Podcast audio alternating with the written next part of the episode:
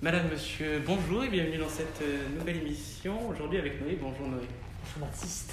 Et aujourd'hui, nous avons une invitée de marque puisqu'il s'agit de la consul générale euh, d'Allemagne, Madame Divino. Bonjour. Bonjour.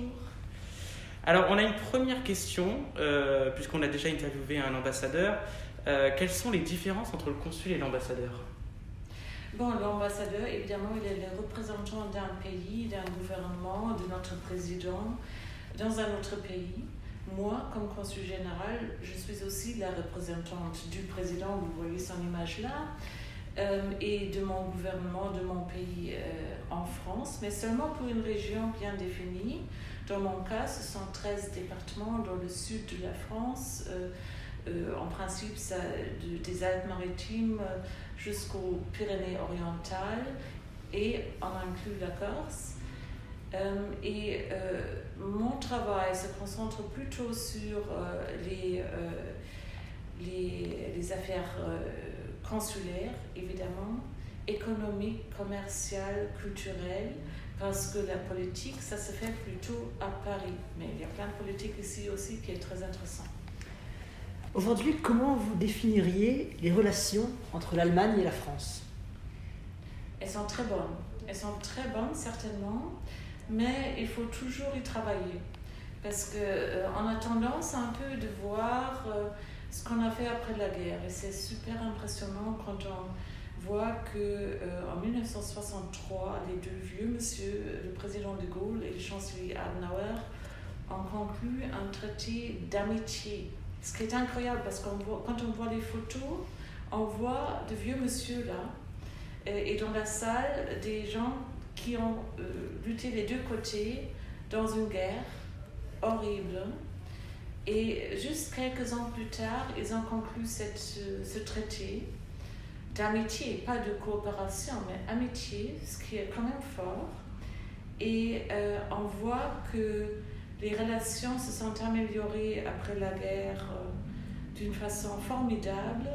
Mais il faut y travailler parce qu'il y a toujours des, malentendus, il y a toujours des questions à résoudre et on voit que quand même il y a toujours des, euh, des défis où on trouve des euh, solutions différentes, la France et l'Allemagne, et comme ça il faut chercher le compromis toujours. Alors, il y a eu évidemment le plan de relance européen euh, à l'initiative de la France et l'Allemagne. Euh, Est-ce que ces relations entre la France et l'Allemagne, elles ont changé pendant la crise du Covid-19 Je crois que notre vie entière a changé, évidemment. Et euh, les relations, ça se passe toujours à l'épreuve de ce qui est l'actualité. Et la pandémie, évidemment, c'était un défi et c'est toujours un défi énorme. Je me souviens au début, évidemment, c'était euh, incroyable parce que les Français avaient l'impression ah l'Allemagne ferme ses frontières. C'était pas vrai, mais euh, on a dit il faut contrôler. Et ça, évidemment, c'est quelque chose que vous, par exemple, vous vous y êtes pas habitué du tout parce que ça se fait pas en Europe en principe. Et euh, il y avait des malentendus. On a vu qu'il faut encore plus discuter, encore plus informer. Alors au début, il y avait ce, malentendu-là, mais après, très vite, on a vu qu'on peut seulement s'en sortir ensemble. Et que euh, ensemble, ça veut dire l'Europe. Et l'Europe, c'est toujours la France et l'Allemagne, parce que comme j'ai dit, parfois il y a des idées quand même différentes en France et en Allemagne. Et si les deux pays travaillent ensemble en Europe, on va trouver un compromis parce qu'on vient de loin en principe. Et comme ça, on a vu qu'avec le plan que vous avez cité là, euh, on peut faire des choses formidables quand on travaille ensemble. Et alors ça se voit et on veut continuer à faire cela. Puisqu'on parle de la pandémie de Covid-19, un petit point rapide sur la, la situation épidémique en Allemagne. Ça s'améliore rapidement maintenant. Au début, on avait l'impression qu'on s'en sortait assez bien. L'année dernière, les chiffres étaient beaucoup plus bas qu'ici en France, en Italie, en d'autres pays. Mais euh, après, euh, on a bien vu euh, que ce n'était pas garanti. Alors on avait des chiffres qui sont montés. Et on avait quand même des, des taux d'incidence de 150 euh, et dans quelques régions beaucoup plus élevés que ça. Euh, maintenant, c'est en dessous de 50 le taux d'incidence, alors encore plus bas qu'en France. Et on est bien soulagé en ce moment. Et évidemment, comme quelqu'un qui regarde les infos françaises et les infos allemandes à la télé le soir, je vois toujours qu'il y a une grande différence entre les débats euh, publics, en principe, euh, en Allemagne et en France. Alors, on est en voie d'amélioration. De, les mesures sont différentes en, en Allemagne qu'en France, mais on espère bien de s'en sortir maintenant avec les vaccinations, comme en France. Alors, on vous emmène maintenant complètement à l'international. Oui. Euh, il y a eu un cessez-le-feu qui a été signé il y a quelques jours dans le Proche-Orient. Euh, notamment entre Israël et, et, la Palestine. Quel regard de l'Allemagne sur ce conflit? Oh là là, alors là, évidemment, euh, moi, je ne travaille pas du tout sur euh, ces sujets. L'Allemagne a de très bonnes relations avec Israël et des relations toujours spéciales, évidemment. Mais on a toujours dit qu'il qu'il faut trouver une solution pour les deux États, avec deux États-là et euh, qu'on soutient toute solution qui ne veut dire pas de guerre, qui veut dire pas de guerre, euh, vivre ensemble, travailler ensemble, basé sur euh, les droits de l'homme de chacun, euh, et, etc. Et euh, on voit bien que le gouvernement américain est très engagé en ce moment on espère bien qu'on va trouver une solution ensemble, mais nous savons à quel degré c'est difficile dans la région. Passons maintenant à une autre actualité à l'international. En Biélorussie, le président Loukachenko a fait détourner un avion de la compagnie Ryanair pour intercepter un opposant au régime. On a l'impression que l'Allemagne, et plus que l'Allemagne, que l'Europe sont impuissantes face à ces dirigeants-là. Oh, pas du tout. Alors là, je dois dire, j'étais vraiment, vraiment choquée quand j'ai vu ça. J'ai regardé les informations, j'ai crié, c'est pas possible. Parce que c'est quand même euh, une, une attaque à, nos libertés. Euh, parce qu'on on ne pense pas qu'on survole un pays, on peut, euh, on nous fait atterrir. Alors c'était un événement qui nous a profondément choqués, qui a profondément choqué les hommes et les femmes politiques en Europe.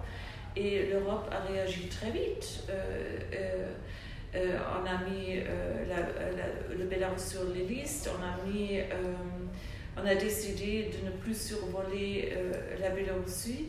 Évidemment, maintenant, on se pose toujours la question avec toutes les sanctions qu'on qu fait en n'importe quel conflit. Qu'est-ce que ça aide? Est-ce que ça aide? Est-ce que ça aide à ce jeune homme et, et sa copine? Est-ce qu'ils sont libérés? Non.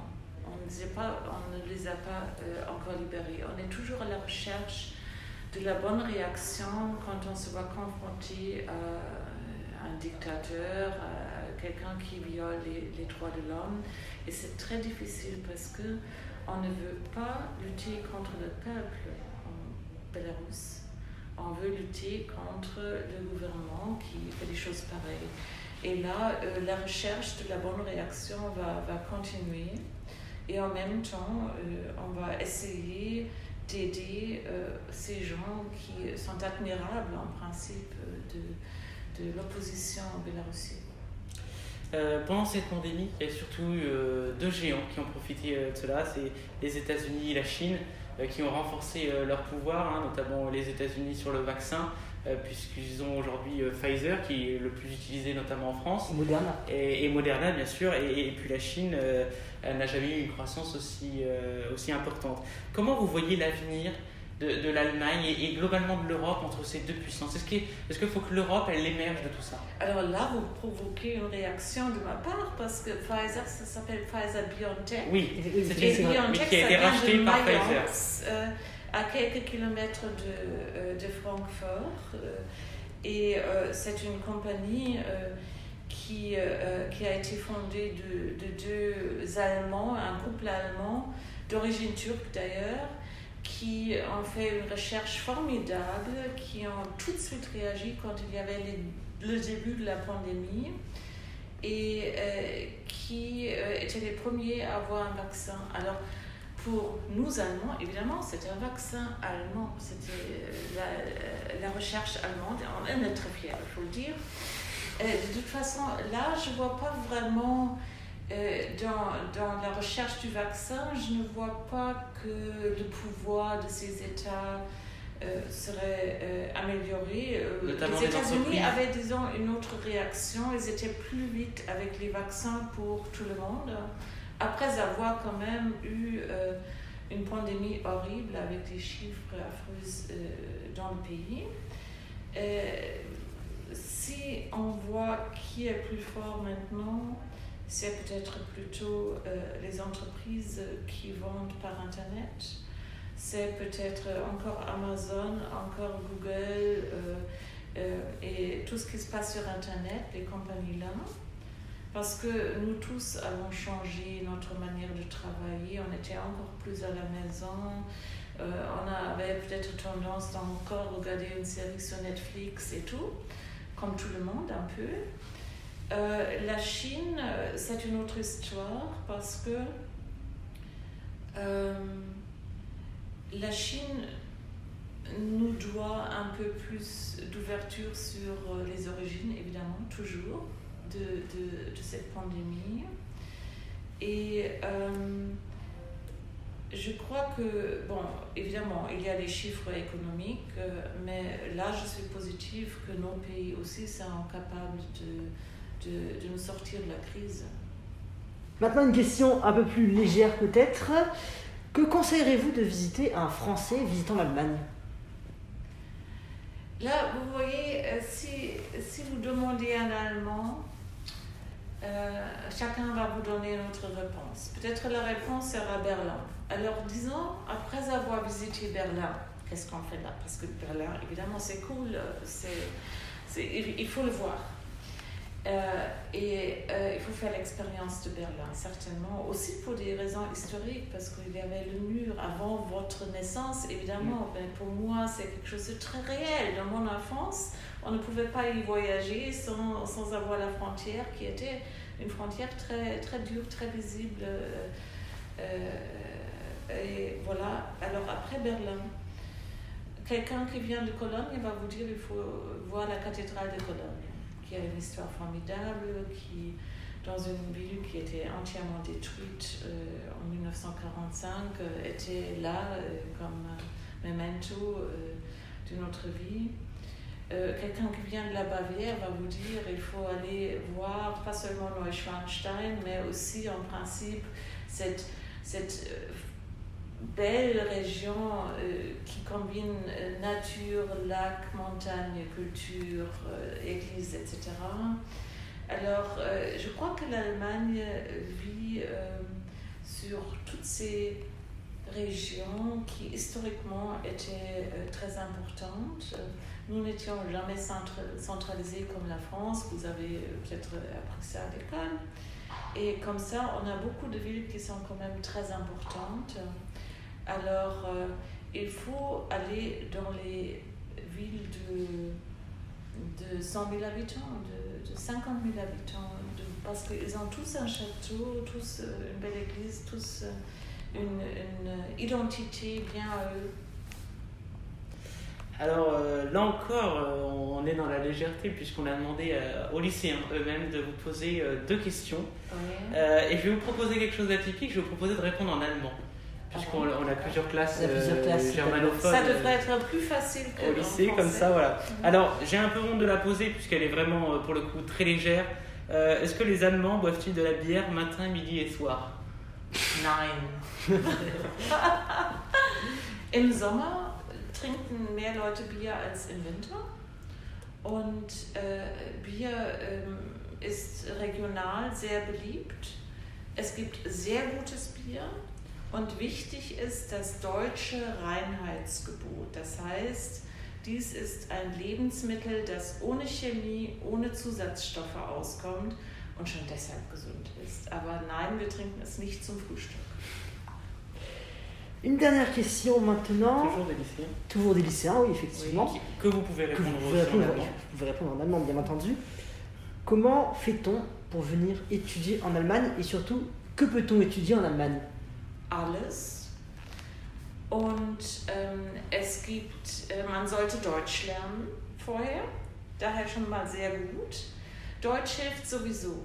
Deutsch hilft, wenn man einen Job sucht, Deutsch hilft, wenn man in Deutschland arbeiten möchte, aber auch in anderen Ländern. Und äh, man äh, sollte sich frühzeitig erkunden, erkundigen nach Stipendien, die Bourse, die AAD. Es gibt auch vorher schon Austausch. Peut-être je, comment, je euh, continue plutôt en français pour que tout le monde puisse euh, euh, le comprendre. Alors, euh, déjà, avant de commencer des études en Allemagne, on peut faire des échanges. Il y a le- Mm. l'Office franco-allemand de jeunesse, par exemple. Il y a de maintes possibilités d'aller euh, en Allemagne.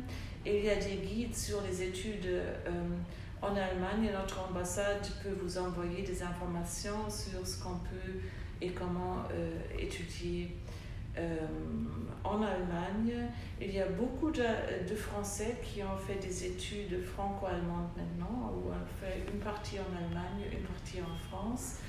Et euh, par exemple, notre consul honoraire à Montpellier, qui est français, il a étudié aussi en Allemagne et comme ça, il a créé un lien pour lui-même. Et je peux seulement euh, vous dire, ça vaut le coup. Ça vaut le coup de faire un effort pour l'allemand, qui n'est pas si difficile que ça, euh, et pour trouver la bonne bourse, euh, le, le bel et bon endroit pour faire des études. Alors je vous dis, seien Sie herzlich willkommen in Deutschland. Soyez les bienvenus en Allemagne.